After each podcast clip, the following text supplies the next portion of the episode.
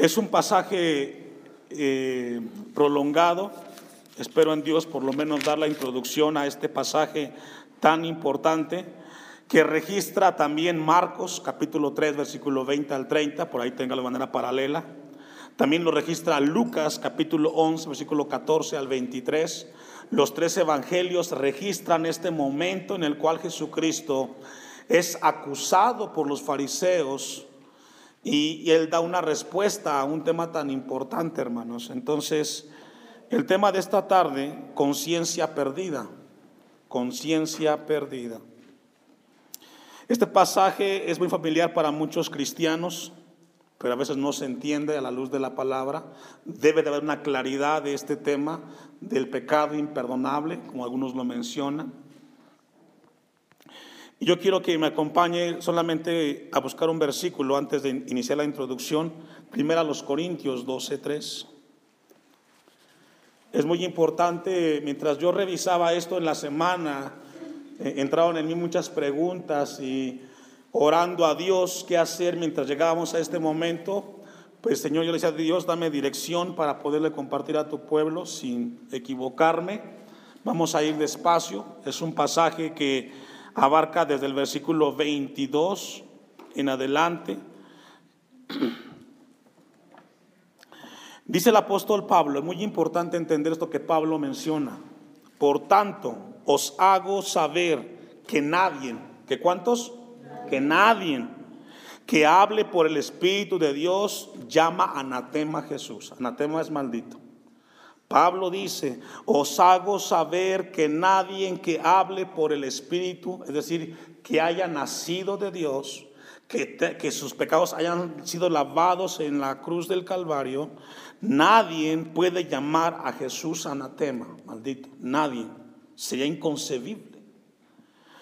Y nadie puede llamar a Jesús Señor sino por el Espíritu Santo. Es decir, Pablo aquí resalta lo importante que es hablar y hacer las cosas en el Espíritu, que es lo que Mateo menciona en el capítulo 12, donde habla acerca del tema de blasfemar en contra del Espíritu Santo. Antes de abordar el tema, yo quiero compartir con ustedes el tema importante del el perdón, que Dios perdona y tiene esa, ese atributo de perdonar. Dios es Dios perdonador. El Salmo 103 dice que Él es el que perdona, Él es quien perdona todas nuestras iniquidades y el que sana todas nuestras dolencias. Busque conmigo Miqueas 7:18. Yo quiero compartir con ustedes, hablar acerca de el perdón que Dios brinda y cómo Dios es un Dios perdonador en todas las áreas. Miqueas 7:18. Daniel capítulo 9, versículo 9 dice, de Jehová nuestro Dios es el tener misericordia y el perdonar, aunque contra él nos hemos rebelado. El hombre delante de Dios tiene la esperanza, si le entrega su vida, de que Dios pueda perdonar cualquier pecado que el hombre cometiere. Miqueas 7:18 dice que, Dios como tú que perdona la maldad y olvida el pecado del remanente de su heredad. No retuvo para siempre su enojo. Es muy importante el poder revisar y ver que nuestro Dios es un Dios de misericordias, es un Dios perdonador, es un Dios que cuando alguien viene delante de Él, por muy grande que sea el pecado, Él es extenso y amplio en perdonar nuestros pecados. Ese es nuestro Dios. Dice Miqueas al final del versículo 18, porque se deleita en misericordia nuestro Dios. 19, Él volverá a tener misericordia de nosotros, sepultará nuestras iniquidades y echará en lo profundo de la mar nuestros pecados. Habla de cómo Dios perdona. Ese es nuestro Dios, un Dios perdonador que la Biblia desde el Génesis hasta el Apocalipsis encontramos a un Dios que perdona, a aquel que viene a Él. Efesios capítulo 1, versículo 7, vaya conmigo. En el Nuevo Testamento también encontramos que Dios es un Dios que perdona. En el Antiguo Testamento Dios perdonó a Adán y a Eva cuando pecaron. Dios perdonó a los, a los patriarcas. Perdonó al pueblo de Dios cuando bajo la dirección de los jueces se rebeló. Efesios 1, 1 7. vaya buscándolos. Dios perdonó a los reyes cuando pecaron. Perdonó siempre Dios al pueblo cuando le buscó. Dice Efesios 1:7, en quien tenemos redención por su sangre y el perdón de pecados según las riquezas de su gracia. El perdón es algo que es de las riquezas de nuestro Dios. Dios es amplio en perdonar el pecado del hombre. Tenemos que partir de esa línea. Dios es un Dios perdonador. Colosenses 1:14 dice, en quien tenemos redención por su sangre y el perdón de pecados. Tenemos en realidad que Dios es muy amplio en perdonar el pecado del hombre cuando el hombre se acerca a Él. Una última cita. Lucas 23, 34, en un momento crucial.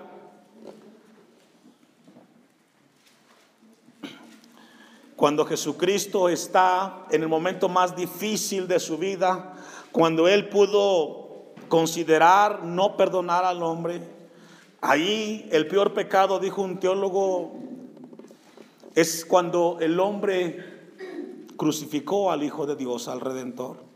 Pero aun cuando Jesús estaba ahí, él dijo, y Jesús decía, Padre, perdónalos porque no saben lo que hacen. Y repartieron entre sí sus vestidos y echaron suertes.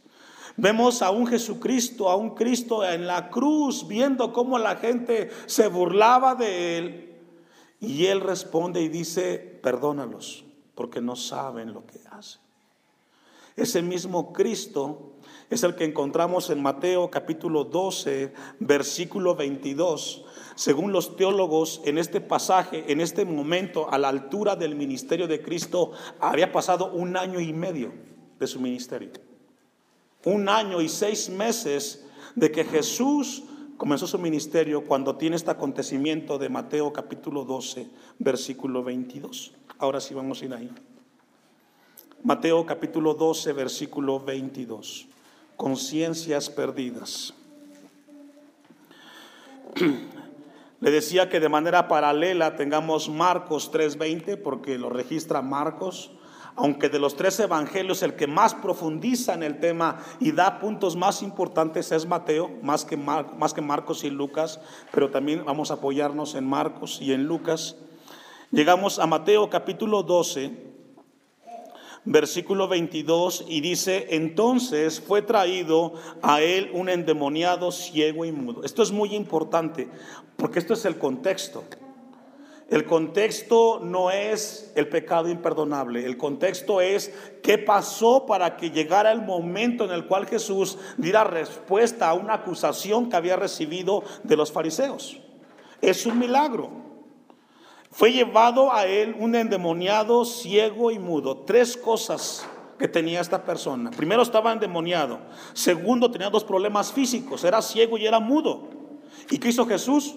Lo sanó como siempre lo había hecho Jesús. Él vino a dar vista a los ciegos. Se recuerda cuando en Mateo capítulo 11 vienen los eh, seguidores de Juan y le preguntan que si era el Cristo. En el capítulo 11, Él le da la respuesta y les dice, vayan con Juan y díganle, y háganle saber a Juan que los ciegos ven, los cojos andan, los leprosos son limpios y los sordos oyen. Está en Mateo 11:5. Entonces encontramos un momento que llevan a Jesús, una persona necesitada, y él lo sanó. De, de tal manera que el ciego y mudo, que hacía hermanos? Veía y hablaba.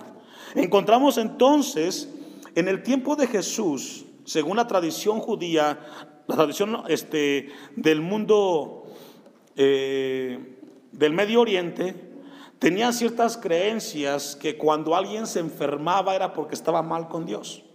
Ellos creían que tenían que estaban endemoniados cuando alguien se enfermaba. Era la creencia en ese entonces. Entonces encontramos un momento que Jesús sana a este hombre, lo sana y comienza a, ver y comienza a hablar. Versículo 23, y toda la gente estaba atónita. La gente quedó perpleja al ver el acontecimiento tan relevante que Jesús primero libera espiritualmente a la persona, después la sana de la ceguera y de la sordera. Y entonces comienza la gente a ver este extraordinario milagro de parte de Jesús y luego se pregunta la gente atónita, ¿será este aquel hijo de David? Esa frase hijo de David se refiere al Mesías, que es lo que registra 2 de Samuel 7:13.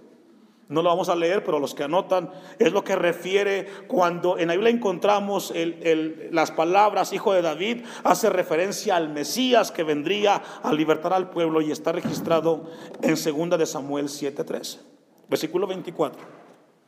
Mas los fariseos al oírlo decían, esto es muy importante lo que vamos a comenzar a leer, hermanos. Los fariseos estaban cerca cuando él sana a este hombre cuando, los, cuando lo libera y dice que al oírlo decían, este no echa fuera a los demonios, sino por Belcebú, príncipe de los demonios. Aquí encontramos una acusación severa. Están acusando a Jesús. Anteriormente le preguntaban si era el Hijo de Dios, si él, él, él, era el Mesías, pero en Mateo 12, 24 lo acusan. Ya no están preguntando si Él es el que vendría, no, lo están acusando de algo que es realmente fuerte. La palabra Belcebú es una palabra que significa el Dios de, los, de las moscas. Es lo que significa Belcebú, el Señor de las moscas. La palabra es Cebú o Sebul, dependiendo el, el, diccionario, pero significa moscas, el Señor de las moscas. A Jesús lo están acusando de que por ese Dios, Belcebú, está haciendo o hizo lo que hizo. Es una acusación muy fuerte que están haciendo. Le están diciendo a Jesús que por Satanás, por decirlo así, él liberó a este hombre. Versículo 25. Sabiendo Jesús los pensamientos, fíjese, nos habla de la omnisciencia de Jesús, que todo lo sabe. Se percata y dice, sabiendo Jesús los pensamientos de ellos, les dijo. Y esta es la respuesta a la acusación. Jesús hace una analogía para responder la acusación de los fariseos. Todo reino dividido contra sí mismo es asolado y toda ciudad o casa dividida contra sí misma no permanecerá. Jesús les habla y les dice que es ilógico, que es irracional el que una casa esté dividida y pueda permanecer. Es lo que dice el versículo 25. Algo que está junto y está dividido no puede permanecer. Comienza Jesús a hacer analogías. Versículo 26. Y si Satanás echa fuera a Satanás, contra sí mismo está dividido, ¿cómo pues permanecerá su reino? Fíjese, aquí ya habla del reino. Lo que Jesús quiere es centrar la atención de los fariseos y decirles, ustedes me están acusando de algo ilógico, irracional, pero ustedes tontamente me están acusando, porque si yo fuera de Satanás, yo no podría echar fuera a Satanás. Satanás nunca va a tratar de destruir lo que está haciendo, lo que Jesús le quiere decir en el versículo 26. Y si yo echo fuera los demonios por Belcebú, si fuera el caso, Jesús dice, ¿por quién los echan vuestros hijos? Eso es frontal lo que Jesús les está diciendo. Recordemos que en Segunda de Reyes, capítulo 2, versículo 3, el significado de los hijos que menciona aquí en Mateo 12, 27, donde dice y pregunta a Jesús, ¿por quién los echan vuestros hijos? Recordemos que los profetas, según la enseñanza, echaban fuera los demonios en el nombre de Dios. Entonces Jesús les recrimina y les dice, bueno, si ustedes dicen que yo lo hago, sus profetas, y hablando en particular el caso de Eliseo, Segunda de Reyes capítulo 2, versículo 3, vaya conmigo que es donde Jesús les pregunta de manera específica, si sus profetas echaron o liberaron a las personas, ellos por qué lo hicieron, en nombre de quién lo hicieron, en nombre de Dios o de Belcebú. Dice segunda de Reyes 2:3. Y saliendo a Eliseo los hijos de los profetas que estaban en Betel, le dijeron, ¿sabes que Jehová te dirá hoy, te quitará hoy a tu Señor de sobre ti? Y él dijo, sí, yo lo sé, callad. El punto que está aquí hablando, Segunda de Reyes 2.3, es que había una enseñanza por parte de los profetas cuando ellos actuaban en el nombre de Dios. Jesús les pregunta a los fariseos, sus hijos, ¿por qué lo hicieron? ¿En nombre de quién lo hicieron? Los confronta y les dice, vamos a regresar a versículo 28 de Mateo.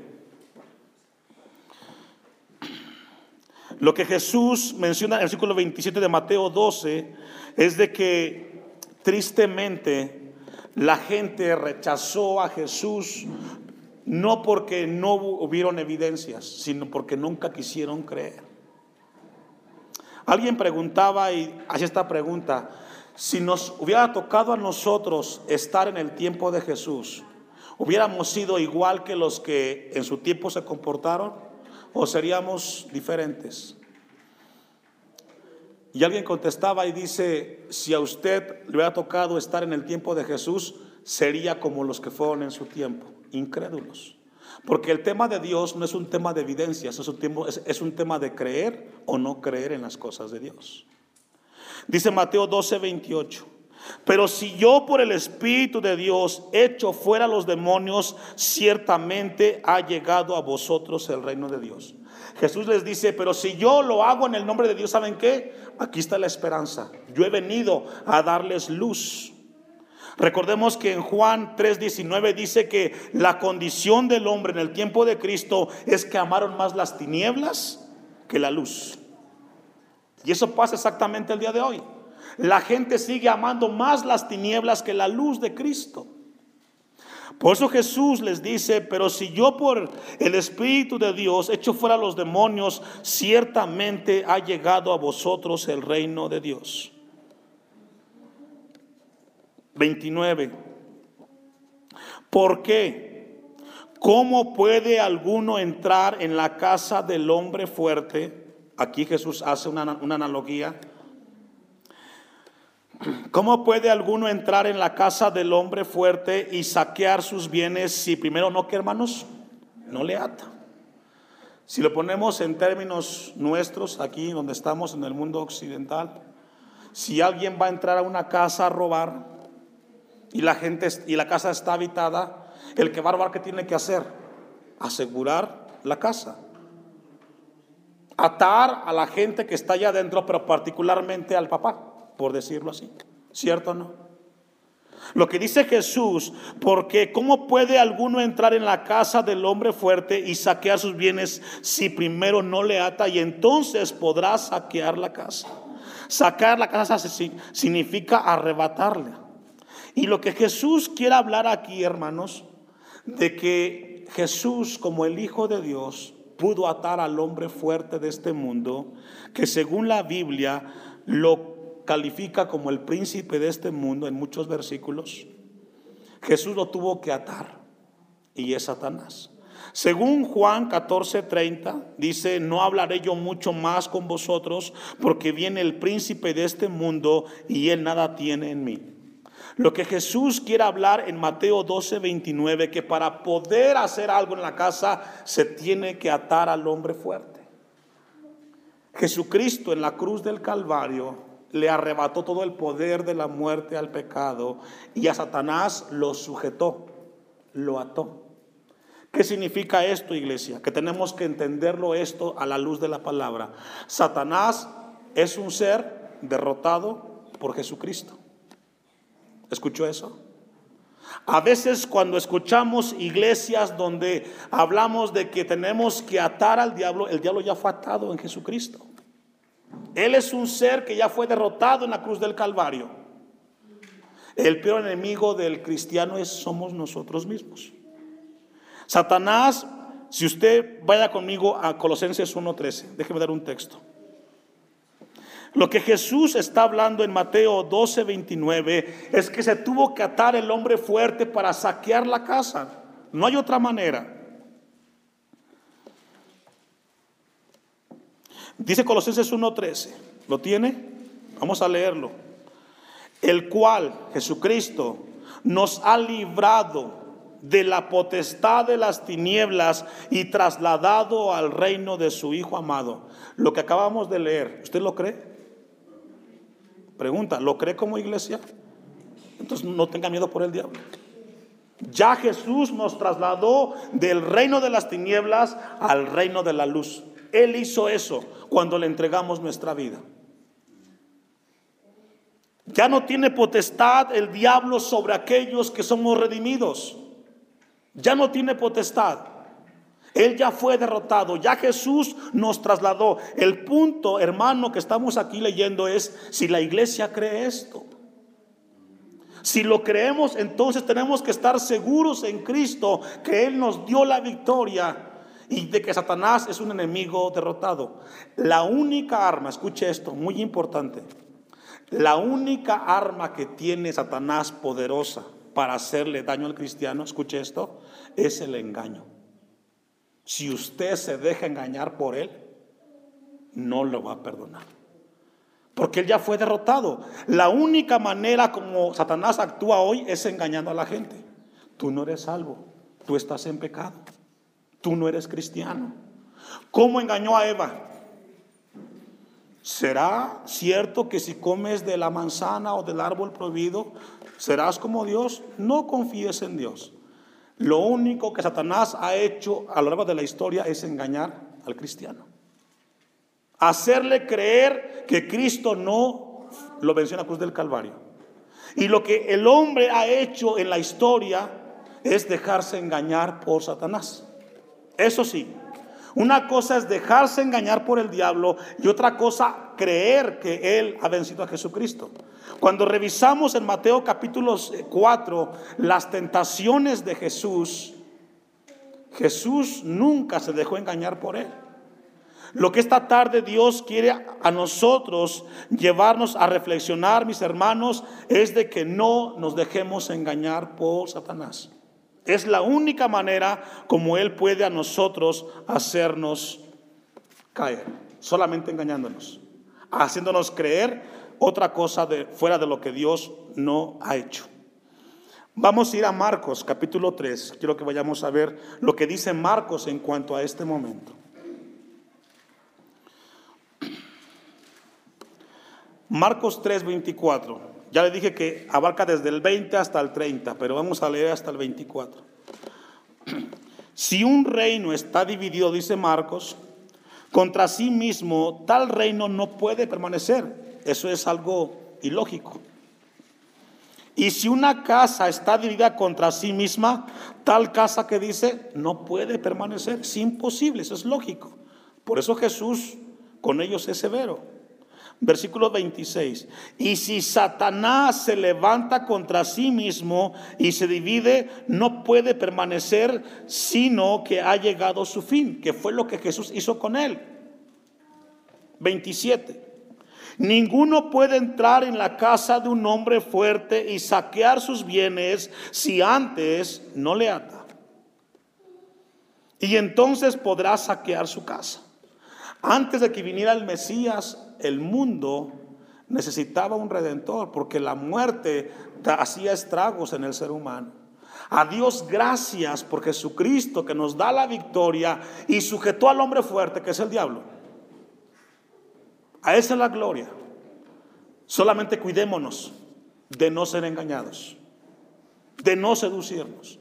¿Cuántas veces no ha venido el engaño a los cristianos que viene el enemigo y dice, ¿sabes qué? Donde estás, no estás bien. Vete a otra iglesia. Y ahí va el hermanito, le hizo caso al diablo y se fue.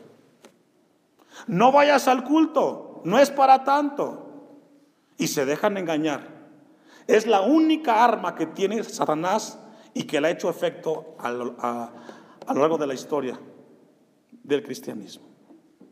Versículo 26. De cierto os digo, perdón, el 28. De cierto os digo que todos los pecados serán perdonados. ¿Cuántos? Todos. A los hijos de los hombres y las blasfemias cualesquiera que sean. Esto es muy importante entenderlos. Iniciamos hablando acerca del tema del perdón de nuestro Dios, ¿cierto? Encontramos en la Biblia, en muchos versículos, de que Dios es un Dios que es muy amplio en perdonar. Y lo que Marcos está aquí está registrando es de que es un Dios amplio en perdonar los pecados a los hombres y todas las blasfemias que el hombre pueda realizar. Hasta que llega al versículo 29. Pero cualquiera que blasfeme contra el Espíritu Santo no tiene jamás perdón, sino que es, eh, es reo de juicio que dice eterno. Esto es un tema que Estamos, o sería un tema de iniciar, no lo quiero yo dejar incluso, solo quiero dar unos textos más y poderlo abordar el próximo martes. Es un tema muy importante. La base que hemos leído es todo el contexto. Todo inició con un milagro de un hombre. Segundo, lo acusan a Jesús. Él da una analogía acerca del tema de que es imposible que Satanás pueda echar fuera a Satanás y él comienza a hablar del poder que él tuvo para atar al hombre fuerte. Y ahora llega un momento y habla acerca de aquello que puede ser imperdonable. Y eso lo vamos a ver con la ayuda de Dios el próximo martes. Antes de, antes de concluir, quiero que leamos Mateo capítulo 10, versículo 6.